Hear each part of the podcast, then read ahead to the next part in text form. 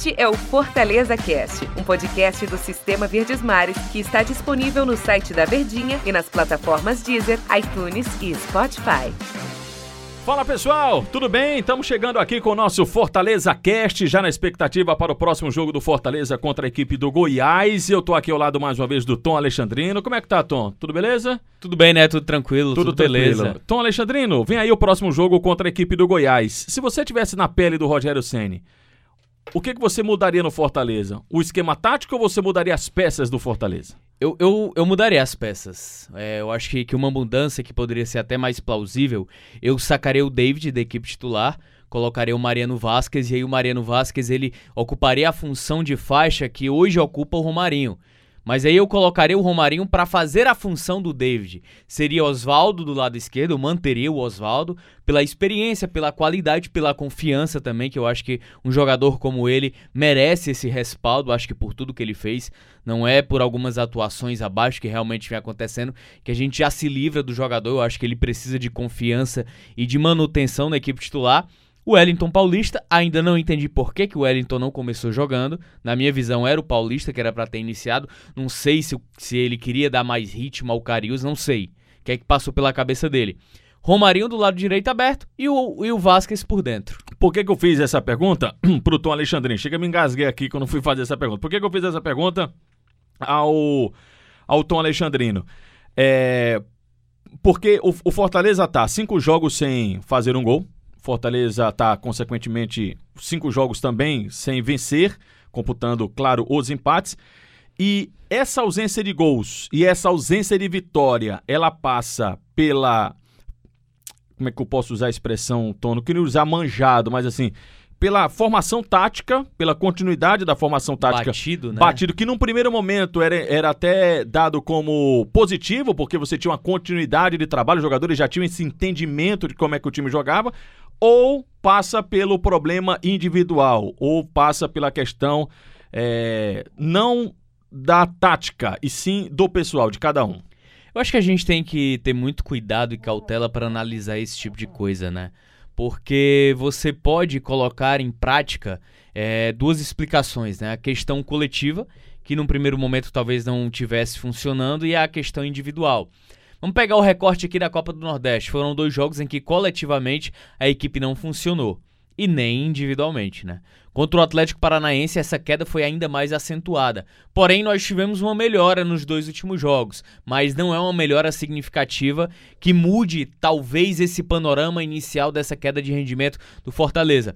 Mas para o esquema funcionar da forma como ele funciona, da forma como ele é exigido no próprio Fortaleza, é, eu acredito que a queda ela passa necessariamente pela, pela, pela questão individual dos atletas. Confiança, momento em baixa, é, a questão física também em determinados momentos compreende isso. E a gente só poderia ter uma avaliação se o esquema tático ele não está funcionando, se as peças individuais elas estivessem bem mas que de alguma forma elas não conseguissem é, preencher os espaços que tem o Fortaleza. E dá pra gente diferenciar quando o problema é individual e quando o problema é coletivo.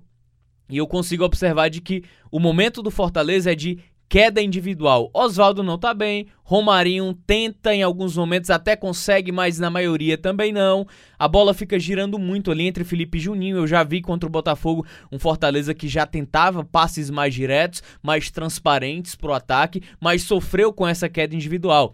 Quando a bola chega em Oswaldo, em David, até mesmo em alguns momentos em Romarinho, ela, ela fica estagnada. Então a culpa não é do esquema tático. Ela vai da ausência e queda de rendimento individual dos jogadores. Aí eu volto para aquela primeira perguntinha que eu fiz a você. Você até já deu uma escalada, né? Você disse que não, colocaria o Mariano Vasquez, tiraria o David e tal, aquele negócio todo. Ou faria muito semelhante ao que foi feito no jogo contra o Independiente. É, você tirava o Wellington Paulista? Tirava o Wellington Paulista, David ali, Romarinho, Vasquez e Oswaldo. Isso foi usado contra o Ceará e não deu muito certo, né, Tom? Exatamente. Mas por... aí não tinha o Romarinho também contra o Ceará. Deixa eu dar Isso. esse desconto e, aqui. E, e, ainda era, era um Ceará que se defendeu. A, a, a, aquela forma de jogar é quando você necessita também do resultado. Mas aí a gente vai esbarrar em outro problema. Individualmente. Se as peças não funcionam individualmente, não dá para eu tentar essas alternativas se elas não vão funcionar. Será que contra o Goiás vai melhorar? Mas eu preferia de verdade com um centroavante fixo. Não tem esquema sem jogador, né? Você pode Exatamente. fazer o melhor esquema. Já diria WB, né? Já diria, já diria o Wilton Bezerra. Você pode fazer o melhor esquema, montar o melhor esquema do mundo. Exatamente. Se você não tiver quem desempenha, quem execute esse, esse esquema tático, não vai dar certo. E se não tá dando legal, Tom, com esses jogadores que a gente já tinha um conhecimento prévio, o, o David não, que foi a contratação que chegou agora, tá? Mas pela confiança do Rogério, né?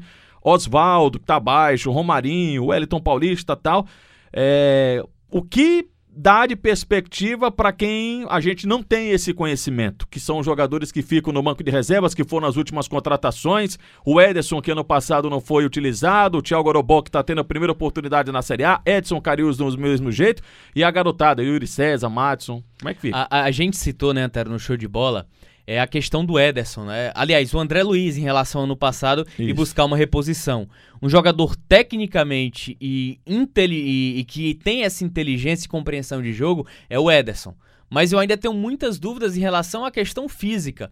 Só que a gente esbarra em outro problema. Ele só vai ter condição física se ele estiver em campo. Se ele estiver só no banco, se ele não tiver essa rodagem, eu acredito que ele não vai ter condição de jogar. Eu acho que nesse primeiro momento o Rogério ele quer e, e é uma sensação que eu tenho, não sei se o torcedor concorda, Campeonato Brasileiro de Série A. É a, percep a percepção que eu tive dos últimos anos. Enquanto não conquistar a primeira vitória da competição, você fica com a margem de insegurança para trabalhar. Enquanto Fortaleza não apenas vencer, mas fazer os gols, eu acredito que o Rogério ele não vá, na minha visão, é o que talvez eu penso nesse primeiro momento, ousar colocar um Ederson de titular, colocar um Orobó, apesar de acreditar que já foi usado demais colocar o Carius de saída contra o Botafogo, Uhum. mas se ele fizer vai ser muito sutil, então eu acredito que ele vai ter que mudar algumas peças.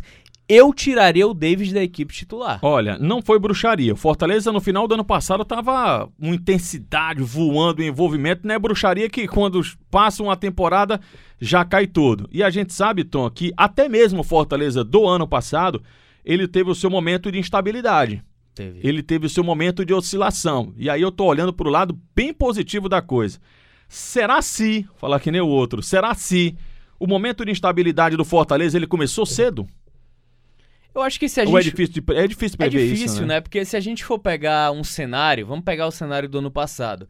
O problema tá no resultado, cara. Fortaleza foi mal contra o Palmeiras, foi horrível. Fortaleza também não jogou bem contra o Atlético Paranaense, Mas mas, venceu. venceu. Aí é que vem o alento, a questão da vitória.